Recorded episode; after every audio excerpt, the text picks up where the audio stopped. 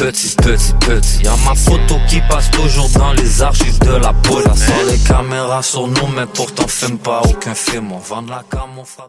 Les productions Nuit d'Afrique vous invitent à la plus grande vitrine des musiques du monde à Montréal, les Silidor de la musique du monde.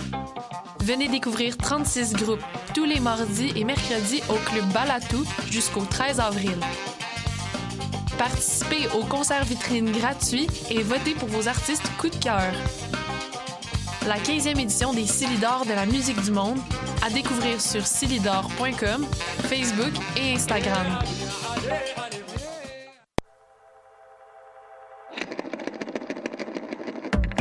C'est la 40e édition du plus important festival de films sur l'art au monde. Du 15 au 27 mars, voyez en ligne et en salle près de 200 films sur l'art provenant de 40 pays. Le Festival international du film sur l'art vous attend. Visitez le FIFA.com.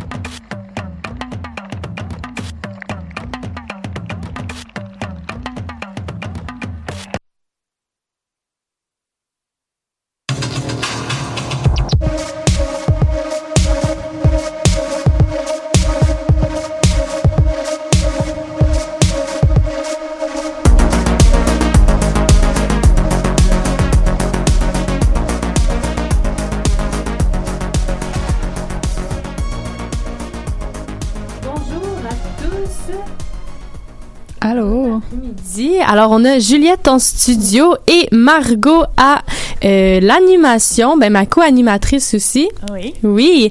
Alors, euh, Juliette, aujourd'hui, ben en fait, à cette émission, tu vas nous parler euh, d'une entrevue que tu as fait avec Edgar Bory sur la pièce Garneau Bory. Et puis, Margot, tu as eu la chance d'aller voir Gender Fucker, donc une pièce interprétée par Pascal Devrion sur le sujet de la trans identité, exactement. C'est bien ça? Oui. Est-ce que vous m'entendez bien? Oui, on t'entend très bien. Euh, alors, euh, juste pour euh, vous prévenir un petit peu, j'ai Pascal Dorveillon qui est avec moi au bout du fil. Puis je vais présenter d'abord ce que j'ai vu. Mm-hmm. Puis on peut, je pourrais m'entretenir avec elle, lui poser davantage de questions. Oui, en effet. Alors, il faut savoir que moi, j'ai vu la pièce en web diffusion, la, la, pièce qui a été créée, qui a vu le jour en fait à l'occasion du festival Transamérique en 2019. Euh, en collaboration avec euh, le metteur en scène euh, Geoffrey Gacker. est en web diffusion actuellement donc, depuis le 21 février et ça dure jusqu'au 30 juin 2022. Donc on est quand même sur une grande période pour, pour voir. Puis il y a beaucoup de communication aussi sur les réseaux sociaux sur cette pièce qui, qui moi, m'a beaucoup, m'a beaucoup bouleversée, qui faisait écho, on pourra en reparler après, mais avec une exposition photographique que j'ai vue Musée McCord de Gigi Levin, qui a beaucoup fait écho avec, euh, avec ça. Euh, pour présenter un peu euh, Pascal, c'est une performeuse et une activiste qui, qui nous fait explorer notre, notre vision de, du monde binaire en fait, dans lequel on est et puis qui nous invite à découvrir avec elle en fait, le, le spectre ou l'exploration de, de, de, tous les genres possibles. et passe comme elle, dépasse en fait ce genre binaire et puis elle nous invite à penser différemment euh, le genre masculin et le genre féminin. Euh, puis pour présenter un peu la pièce, en fait, euh, elle commence par, la vision d'une chrysalide. Donc on a une personne qui est dans une chrysalide enfermée dans du plastique, ce que j'ai associé comme à une métaphore de la naissance, mais aussi à cette métaphore de l'emprisonnement dans le genre, euh, où il serait difficile d'en sortir. Puis justement, ça peut faire écho aussi euh, au fait que c'est difficile de sortir euh, de, de ce genre-là et, de l'explorer. Mais finalement, la, personne dont on ignore le genre au début finit par en sortir va venir performer le genre masculin au début dans une, euh, dans une euh, dans une vision très stéréotypée. On a une ambiance parce que la, la, comme la musique aussi vient, vient cadencer le tout. Donc au début, on a une, une ambiance très très angoissante où, où Pascal vient performer le genre masculin, où c'est très stéréotypé, où c'est un bon dude là qui, qui est sur scène. Puis toute cette transformation, euh, elle est accompagnée de photos et de vidéos qui viennent appuyer euh, et euh, mettre en lumière cette métaphore, ce qui est assez intéressant. et puis, il y a le moment où les choses commencent un petit peu à s'apaiser et où Pascal va venir performer le genre féminin dans les canons de la beauté avec, avec une une femme euh, ultra euh, féminine. Mhm. C'est très intéressant parce qu'en fait, elle passe d'un genre à un autre très rapidement. Puis ça nous rappelle aussi comme euh, les performances de drague où en fait on, en fait, elle, elle, nous questionne vraiment sur, en fait, on, peut passer d'un genre à un autre très très rapidement. Et puis le, le comme Judith Butler disait, le genre est vraiment une performance dans le sens où où, c'est quelque chose qui se joue aussi. Mhm. et bah c'est très intéressant que ça se joue finalement sur, euh, sur les planches de théâtre. Là. Mhm. Donc, si je comprends bien, elle commence la pièce avec vraiment les opposés complètement de, des deux genres, donc la masculinité et euh, la féminité, mais à l'extrême, pour peut-être revenir vers un milieu pour nous sensibiliser à la performance du genre. C'est bien ça? Disons qu'à la fin, en fait, elle, euh, elle revient vers une, un côté plus, plus simple peut-être. Mhm. Et j'ai l'impression que c'est Enfin, elle nous dira plus. Ouais, ouais.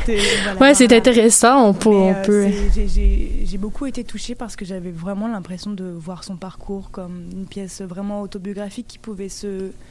où, chacun, chacune peut peut-être s'identifier, mais c'était très fort. Surtout euh, le, le, début, la chrysalide, quand elle est enfermée, on se demande si elle arrive vraiment à respirer. C'était une c'était vraiment une métaphore incroyable parce qu'on est, on, est enfermé dans quelque chose, c'est une naissance, mais c'est aussi un enfermement finalement. Dans, mhm.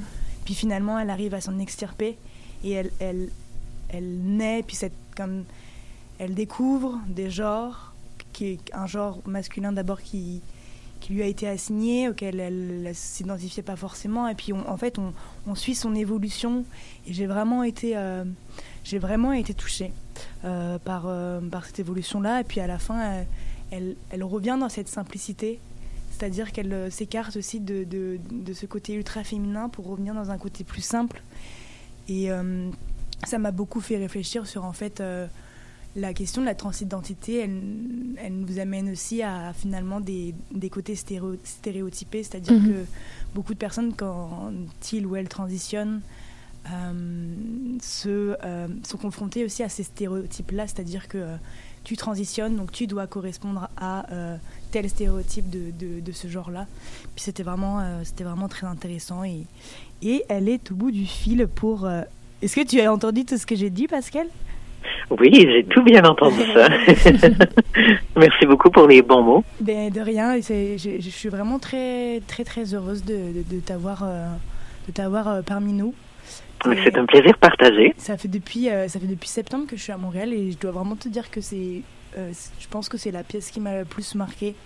Depuis oh wow, génial. Ouais, depuis mon, mon, début à, à, Montréal là parce que euh, je trouve que tu as, as, réussi en fait à, à, à visibiliser la, la, puissance de la théorie parce que tu mhm. comme tu utilises euh, Judith Butler, Simone de Beauvoir, et en même temps tu, tu arrives à, comme, à faire réfléchir le spectateur sur toute mhm. cette théorie, et ça je trouve ça comme, vraiment fort.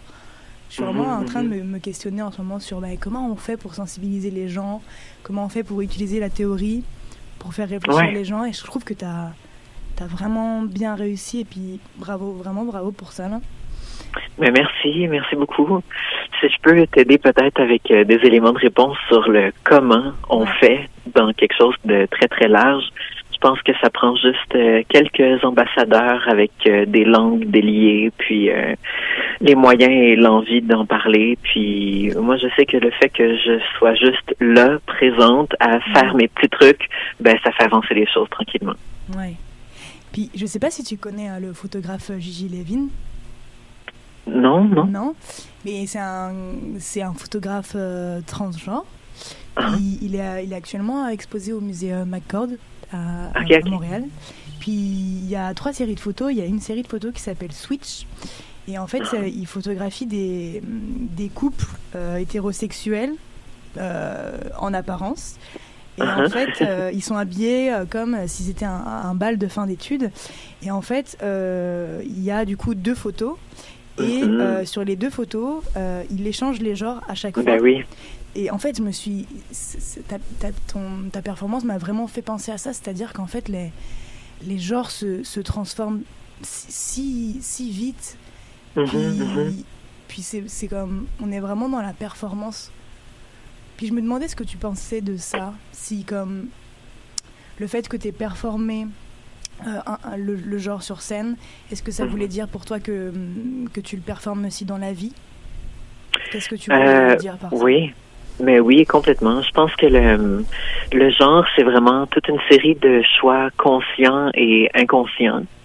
Puis euh, ça, je pense que ça nous aide de juste nous rappeler de ce fait-là, qu'on a adopté ce symbole-là au fil du temps. On a hérité d'énormément de choses à travers les euh, les quelques centaines d'années passées. Puis euh, je pense qu'on est arrivé à quelque chose euh, qui était assez cimenté au 20e siècle.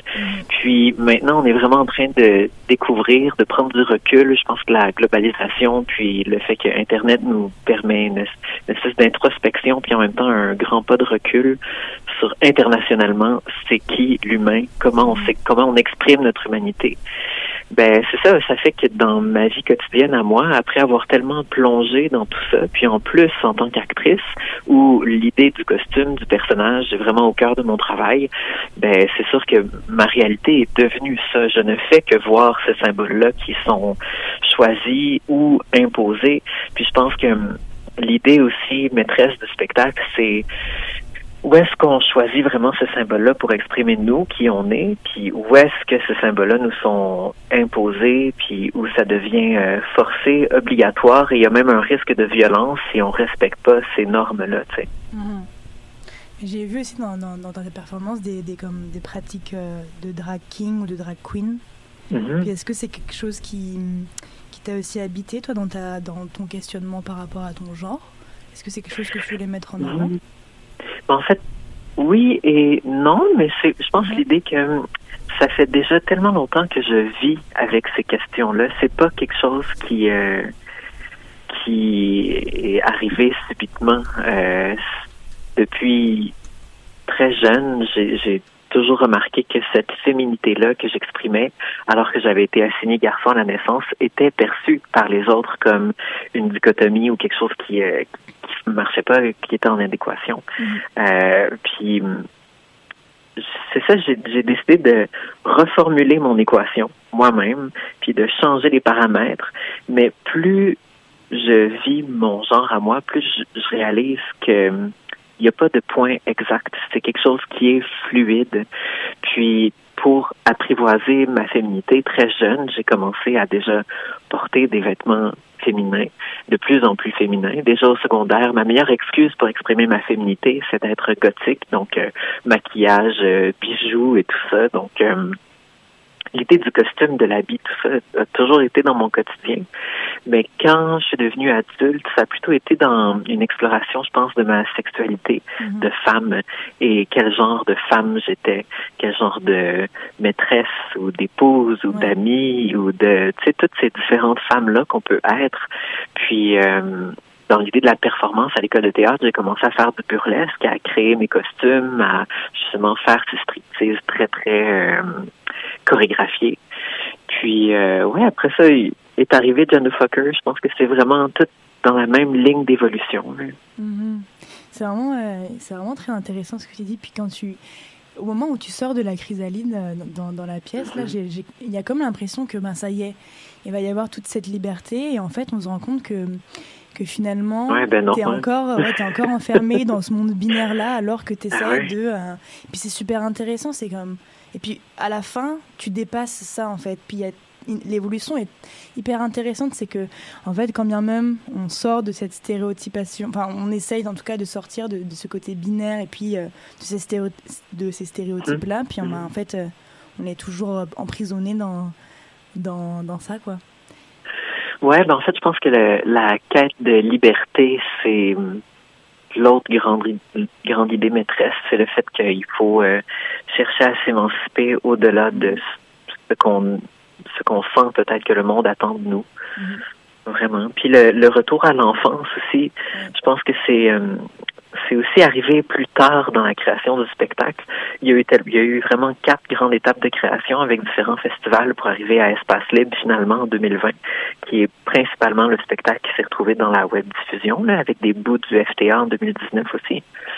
Puis arrivé en 2020, c'est là que j'ai vraiment trouvé ma toute dernière conclusion de revenir à ces archives familiales puis de retourner voir cet enfant-là. Je pense qu'on a vraiment toutes et tous à gagner en retournant voir quel genre d'enfant on était, qui on était avant que la puberté nous confronte puis nous apporte peut-être une certaine dose de confusion. Puis je sais que de revenir à cet enfant-là que j'ai été pour moi m'a apporté beaucoup beaucoup de réponses, mhm. étonnamment. Et qu'est-ce que ça t'a appris sur toi-même, par exemple?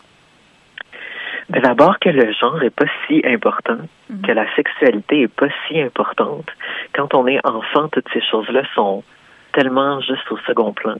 Fait que retrouver euh, le plaisir, le partage, le jeu, euh, l'innocence, le rire, euh, l'émotion qui est pas censurée, puis, ouais, après ça, évidemment, on rajoute tout ce qu'on a appris comme adulte, là, apprendre à être civilisé. Puis, je pense que juste professionnellement, moi, il faut que j'apprenne à un certain point à plaire en tant qu'actrice. Donc, différents moments requièrent différents personnages. Mais, euh, ouais, ouais, l'enfance m'a appris beaucoup de belles choses, d'innocence aussi, je pense. Mm-hmm. J'avais l'impression aussi que comme dans ta pièce, la, la performance du genre est, est tellement mouvante que finalement s'identifier à, à être une femme ou être un homme, c'est pas tant significatif. Puis mhm. c'est surtout ce qu'il y a à l'intérieur de nous, je crois, parce que c'est tellement stéréotypé que j'ai l'impression qu'on est comme formaté par le regard des autres et pas tant par le regard qu'on porte sur nous-mêmes. Mhm. Mhm. Mais c'est aussi, c'est beaucoup plus important d'avoir des réponses pour nous-mêmes que des réponses pour les autres c'est juste ça, en fait. C'est faut faut faire le chemin pour avoir des réponses pour nous, pour pas vivre dans euh, le doute constant ou euh, une souffrance exacerbée parce qu'on sent qu'on qu'on doit se cacher. Mais après ça, une fois qu'on a nos réponses à nous, ben ça devient facile et simple et évident d'en parler euh, sur un coin de table. Ah oui, je suis ci, je suis ça. Mm-hmm. Voilà ce qui me rend heureux, heureuse. Fait que ouais, tout ça là. Puis j'avais aussi des, comme des petites questions euh, par rapport à, la, à, la, scénographie et à certains choix que, que, tu as fait. Mm-hmm. Il y a hum, un moment euh, où j'ai enfin, trouvé très intéressant, intéressant pardon, quand tu performes le genre euh, masculin. Mm-hmm. Tu sors, enfin après c'est peut-être dans la vidéo et peut-être que dans la pièce en elle-même il n'y a pas ce moment-là, mais en mm-hmm. fait c'est quand tu sors du théâtre, c'est comme si ben, le fait de performer ton genre devenait une réalité parce que c'était plus un jeu. Tu le jouais plus sur les planches, mais tu le jouais à l'extérieur et ça donnait comme une dimension de réalité à, au fait que tu uh-huh. sortais. Je me demandais quel, euh, pourquoi tu avais voulu sortir et qu'est-ce que ça voulait dire? Ouais. Euh, ben d'abord, oui, ça a toujours été dans la pièce. Il y a toujours eu le, le gars qui a sa pause clope. Ça fait vraiment partie du truc. Euh, entre autres parce qu'en grandissant, j'ai vu beaucoup d'hommes qui fumaient autour de moi. je sais pas pourquoi encore, mais c'est c'est aussi ça. Je pense que ça ça participe vraiment à ce symbole-là. Mais il y a aussi le fait que euh, l'homme vit sa vie à l'extérieur, dans le grand monde, dans l'arène publique, puis la femme, surtout dans les cultures qui sont peut-être plus traditionnalistes, a tendance à être une créature de l'intérieur, de domaine de la maison, euh, de la domesticité. Je pense que c'est quelque chose que inconsciemment, il fallait absolument que ça soit dans le spectacle. Puis je pense que c'était une bonne façon de le faire. Après ça, pour moi aussi, en tant que performeuse, je trouvais quelque chose d'intéressant de, changer complètement l'univers, mais à chaque fois en le jouant dehors, euh, non seulement c'était retransmis en direct sur l'écran, mais aussi dans la plupart des cas, j'étais encore visible de la salle. J'étais euh, dans une dans une fenêtre sur un sur un bord de théâtre, quelque chose comme ça, où on pouvait encore me voir de l'intérieur. Donc les gens qui étaient vraiment invités à se déplacer pendant tout le spectacle profitaient de cette euh, pause là qui était peut-être plus longue et moins rempli d'action en fait dans, dans, le, dans la performance que dans le film où là j'ai refilmé des trucs puis j'ai rendu ça plus dynamique mm. euh, les gens pouvaient se lever puis aller voir les photos que j'avais accrochées de plus près avec euh, les quelques citations euh, sous les photos aussi. Et euh, pouvaient aussi aller zioter par la fenêtre si j'étais toujours dehors sur le bord du théâtre Puis est-ce que ce, ce, mouvement que tu inities pour les spectateurs, est-ce que c'est aussi une invitation à venir explorer davantage à entrer davantage dans ton intimité, dans ton exploration du genre? Qu'est-ce que ça signifie? Oui, ouais, ouais.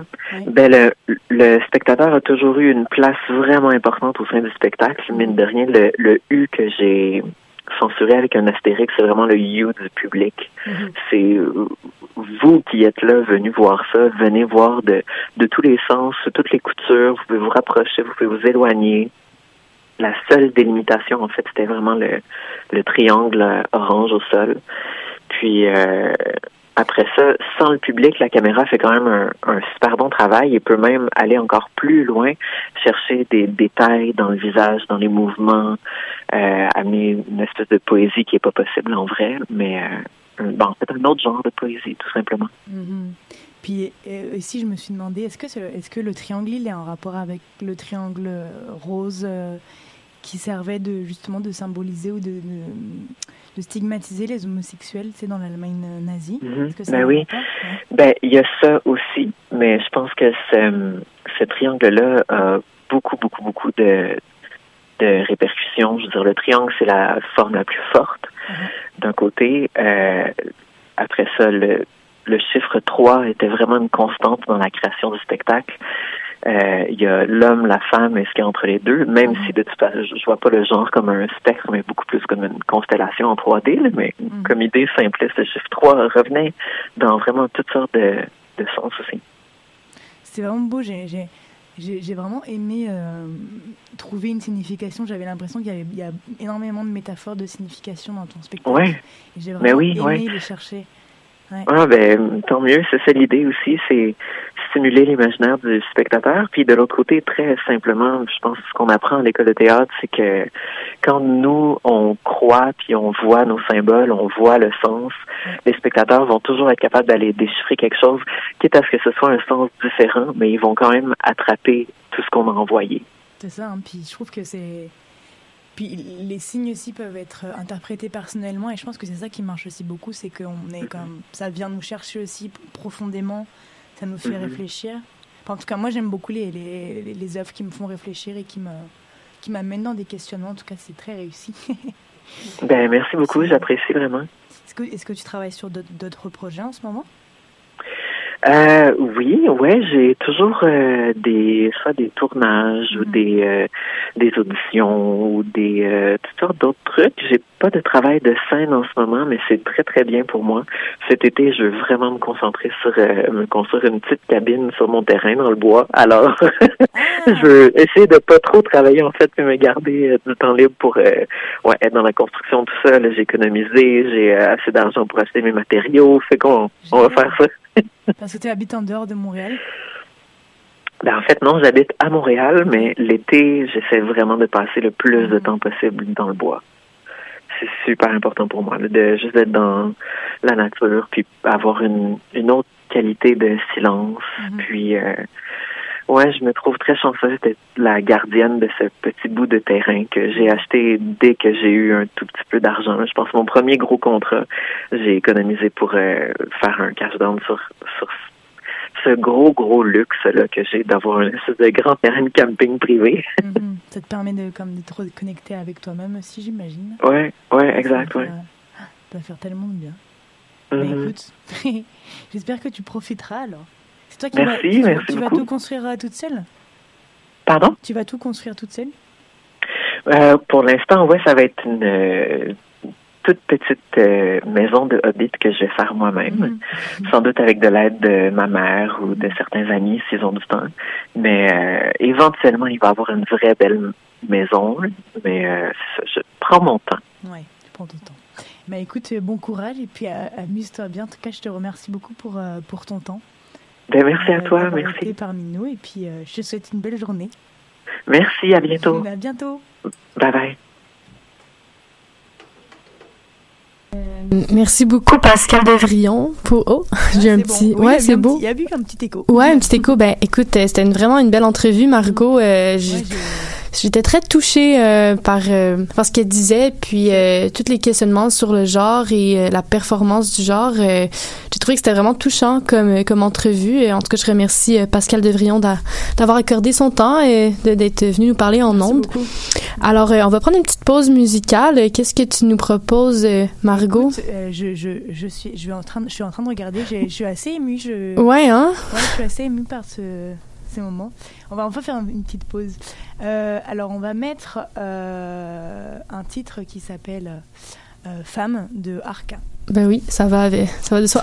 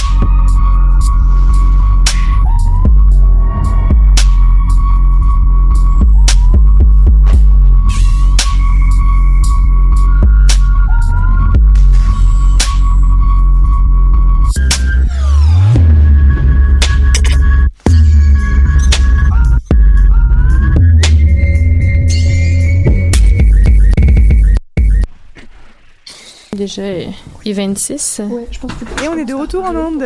Après on met l'entrevue. Ouais, ouais, ben je vais comme ça. Euh, on est alors, euh, Myriam, on est de retour en onde. Allô, j'avais beaucoup de choses à dire par rapport à l'entrevue. J'étais en grande discussion. Alors, on est de retour euh, dans les airs et euh, j'ai le bonheur d'avoir euh, Juliette avec moi qui a eu la chance d'aller voir le nouveau spectacle d'Edgar Bory qui s'intitule Garneau Bory. Alors, est-ce que tu veux nous en parler un peu plus davantage? Mais en fait, tu n'as pas vu le spectacle, tu as eu une entrevue, c'est ça, exactement. Parce qu'ils font leur dernière, à la fin de semaine, là, les 9, 10, 11 au théâtre Outremont du spectacle Garnobori qui a commencé à être créé en 2017. Donc ça fait quand même pas mal de temps. Mhm. Et j'ai pu m'entretenir avec euh, l'acteur Edgar Bory. On va écouter l'entrevue après, mais pour euh, mettre un petit peu de contexte pour que ce soit vraiment bien compréhensible pour euh, les auditeurs, les auditrices. Le spectacle Garnobori, c'est un spectacle de poésie. C'est une mise en scène de poésie des textes de Michel Garneau liés avec les textes d'Edgar Bory qui dialoguent ensemble, qui s'entrelacent, qui se répondent pour euh, créer une sorte de fil conducteur. Et hum, la poésie de Michel Garneau parle, mais aussi celle d'Edgar Morin, puisque finalement les deux se répondent assez bien et traitent des mêmes thèmes, mais parlent vraiment du quotidien, des chagrins d'amour, de la mort, de, de choses auxquelles on peut toutes et tous s'identifier et dans des mots très simples. Et donc ils ont choisi comme ça de l'amener sur scène. Edgar Bory est seul sur scène et accompagné d'un pianiste. Oui, son, son, complice musicien est Jean-François Grou. Jean-François Grou, exactement, qui donne euh, du relief euh, à ses textes. Et donc Edgar Bory est comme ça, avec sa présence euh, intense et vraiment charismatique.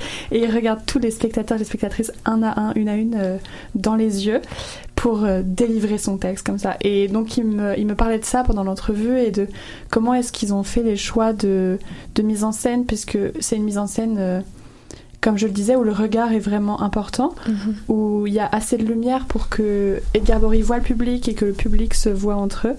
Et donc, c'est pas juste Edgar Bory qui est sur scène et qui déclame son texte de manière très lyrique ou, comme la poésie du Moyen Âge, mais c'est vraiment un moment qu'il crée avec le public pour finalement euh, une, vivre une expérience ensemble. C'est vraiment de ce qu'ils m'ont raconté, c'est vraiment ça. Mhm. J'ai vraiment hâte d'aller voir la pièce pour, euh, ben, expérimenter ça. Des extraits que j'ai vus, euh, comme tu dis, c'est quand même très intime, mais aussi comme tu disais, c'est de la poésie, mais c'est quand même euh, du langage familier, québécois, vraiment que très très vraiment de, de notre terroir comme on dit. donc ouais exactement. Mais c'est aussi comme moi je trouvais en regardant les extraits ça fait vraiment penser aux, aux soirées euh, québécoises. C'est que tout le monde est dans euh, pacté tu sais mettons la veille de Noël tout le monde est, est dans un petit appartement tout le monde est là euh, tu sais tout le monde est rapproché. Donc ça avait vraiment l'air de de vouloir recréer un peu cette ambiance là puis c'est quand même surprenant que Edgar Bory ben il est à l'aise de faire ça maintenant parce que dans le temps donc euh, avant 2009 au début de sa carrière il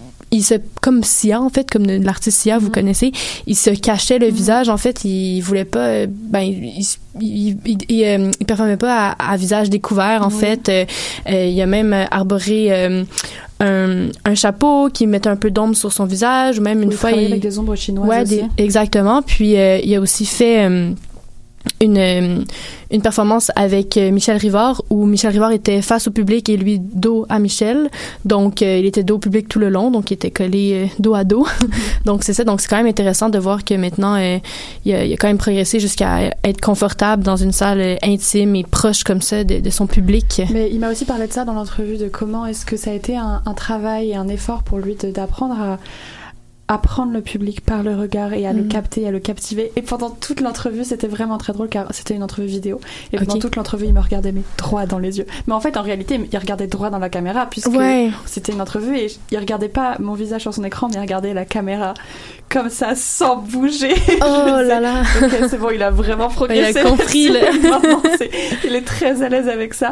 Donc euh, c'était c'était vraiment intéressant et je pense que cette euh, cette proximité entre Edgar et le public, ça a créé euh, d'une part les textes sont très touchants et sont très faciles à comprendre, donc je pense que chacun peut s'y identifier. Et le fait qu'il y ait cette proximité par le regard, je pense que ça amène encore plus le public avec Edgar euh, dans son œuvre, dans son dans art, son univers, dans son univers. exactement. Donc, euh, mais moi je propose qu'on on pourrait peut-être enchaîner avec ton entrevue, on peut puis après on peut faire un retour sur ce qu'on va avoir écouté. Je dois juste préciser une chose avant qu'on commence, c'est donc sur scène, il y a Edgar Bory, il y a Jean-François Gros qui joue de la musique, et Edgar Bory commence l'entrevue, puisque l'entrevue a duré 40 minutes, tellement c'était passionnant. Je ne peux pas vous diffuser les 40 minutes, j'ai coupé des choses. Et donc l'entrevue, euh, au tout début de l'entrevue, Edgar mentionne quelqu'un, et il s'agit de Michel Brusa, qui est le metteur en scène du spectacle. On peut écouter.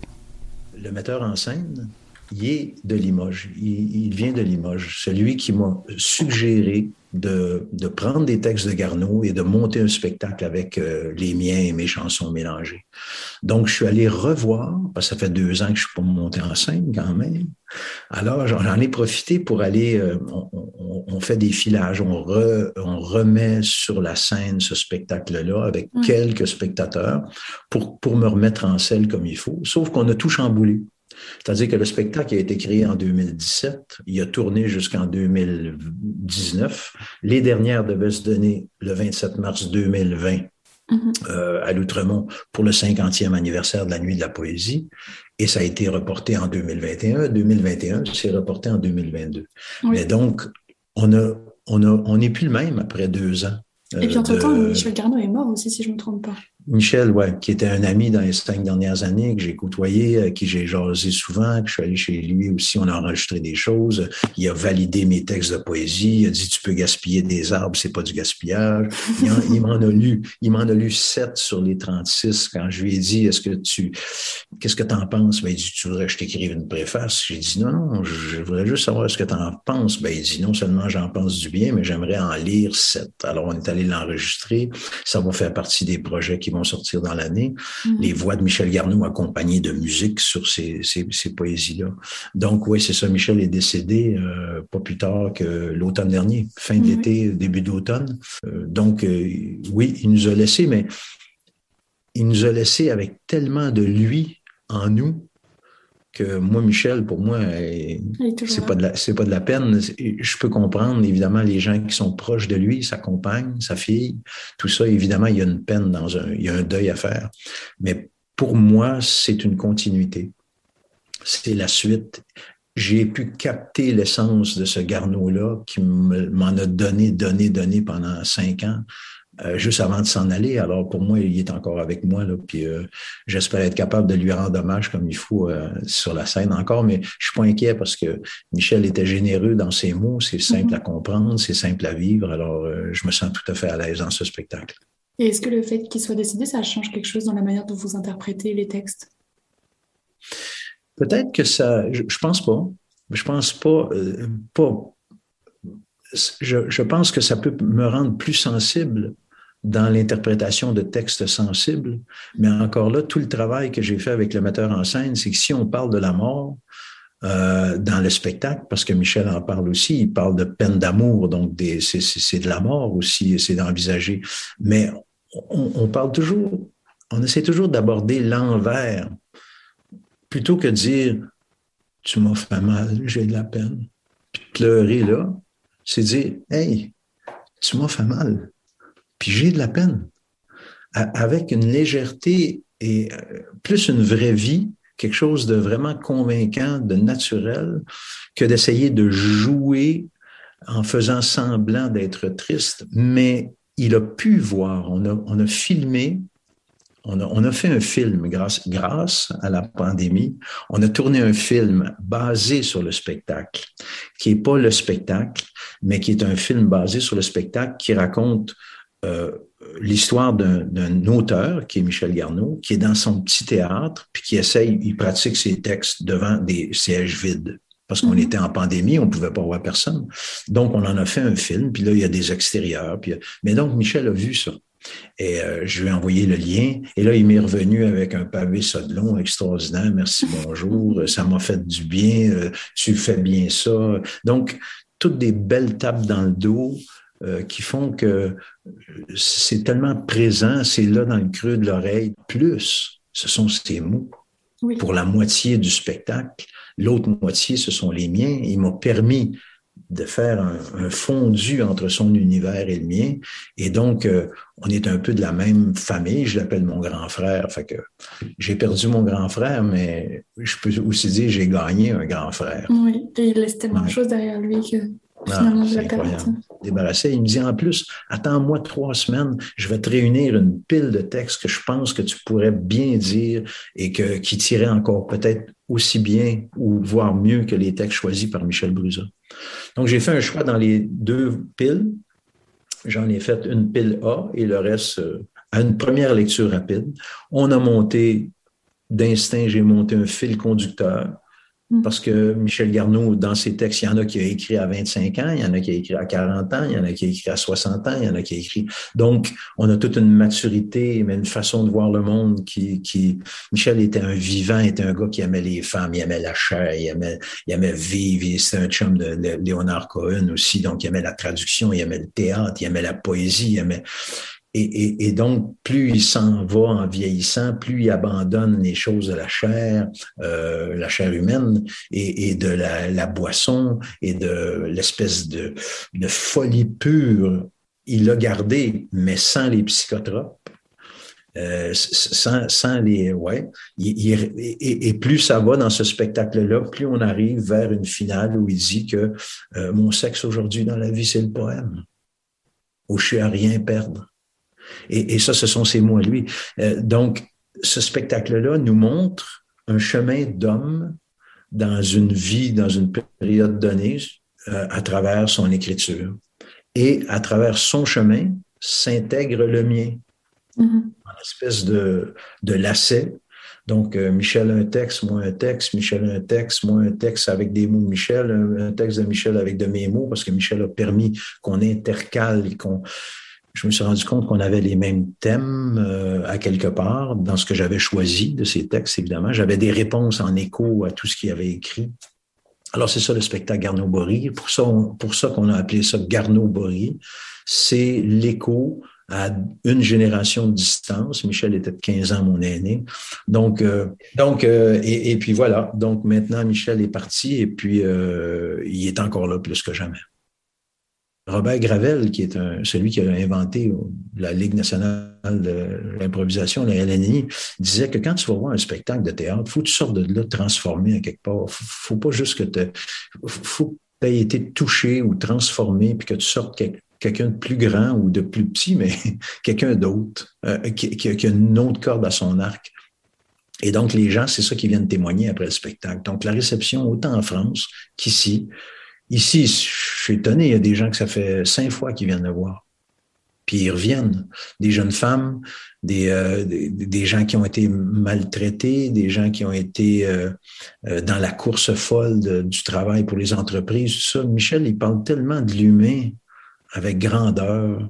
Ça nous redonne de l'espoir. C'est comme des, des, levées de soleil au coucher de soleil, mais c'est c'est vraiment remuant pour les gens, puis ils le reçoivent parce que d'abord, sur la scène, il n'y a que 120 personnes. Le spectacle, il se donne dans la grande salle de l'Outremont, mais le rideau est fermé. Et les gens sont assis autour de moi, euh, comme dans un petit cirque de poche.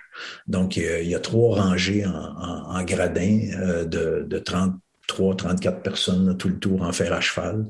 Et, là, il y a une personne à deux mètres à droite, deux mètres à gauche. Euh, on, est tous ensemble. Donc, ça, c'est, il y a une chaleur là, qui, qui est extraordinaire. Des affaires qu'on rencontre plus, en fait, aujourd'hui. C'est très, très rare parce que un, c'est pas rentable. Deux, on veut remplir des stades. Ça, c'est payant avec des t-shirts à 55 pièces puis 8000 personnes.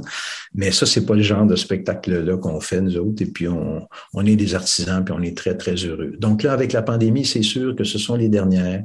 Ce sera peut-être pas plein, plein comme ça l'était d'habitude, mais ça n'a pas d'importance pour moi parce que chaque spectateur, mon devoir est de le croiser dans les yeux, comme je vous regarde là, mmh. pendant le spectacle et leur envoyer des phrases de Garneau, comme si ils étaient en lien un à un avec moi. Les autres spectateurs, pendant ce temps-là, assistent à ma conversation avec ce, spectateur-là, mais c'est relativement court. Puis après ça, il y en a un autre qui m'interpelle, puis je réponds à lui avec les textes. Puis après ça, parce qu'en fait, c'est un monologue. Mais un monologue, c'est toujours un dialogue. Quand tu dis, euh, je sais pas, moi, je vais aller, euh, je vais aller à la campagne demain matin faire du ski, il faut, même si tu continues après en disant ça va me mettre en forme, il faut que tu entendes l'autre qui dit euh, Ah oui, où tu vas aller? Alors demain matin, je m'en vais aller faire du ski. Ben, je m'en vais à Saint-Adèle, dans le nord. Donc, il y a toujours cette espèce d'espace-là où le spectateur répond dans ma tête. Parce que s'il répond pas, à ce moment-là, je fais juste un monologue. Je suis seul en train de déclamer et ça touche, ça touche personne. Mmh oui, c'est comme assez participatif. Mais je me demandais justement pourquoi est-ce que vous aviez fait ce choix de mise en scène, de créer une atmosphère où tout le monde se voit, autant le public entre eux que vous, vous voyez le public? Est-ce que donc c'est pour créer cette euh, interaction ou c'est pour d'autres raisons? Moi, j'ai toujours aimé les petits lieux. Et avec le travail de 2017 qui s'est fait avec le metteur en scène français, mon devoir était de regarder chaque spectateur dans les yeux au moins une fois dans le spectacle. Donc, ça a été très, très dur. Au début, je perdais mes moyens, je comprenais rien, je perdais le texte tellement ça me déboussolait. Bien sûr, quand tu parles à voix basse ou que tu parles à voix haute à l'intérieur, c'est sûr que tu dis, ouais, attends un peu. Qu'est-ce que je vais faire avec ça, ce problème-là? Mais tu reviens au spectateur. Et donc, c'est cette alternance-là qui crée que le spectateur me regarde réfléchir et réciter du Garneau comme par un petit trou de la serrure quand tu regardes à ou à travers un rideau d'un chapiteau quand tu n'as pas payé ton billet. Puis à un moment donné, des fois, j'y arrive d'en face, puis on se parle pendant 30 secondes ou 15 secondes ou bien ça. Il y a vraiment une rencontre. C'est, c'est pas juste de la poésie, c'est pas juste du théâtre, c'est pas juste des chansons, c'est pas juste les trois, c'est aussi la rencontre. Il y a, il y a vraiment quelque chose qui se passe. Voilà. C'est c'est sensé et sensible. Puis pas, pas de sensiblerie. Il n'y a pas de. Il n'y a pas ce genre de larmes-là.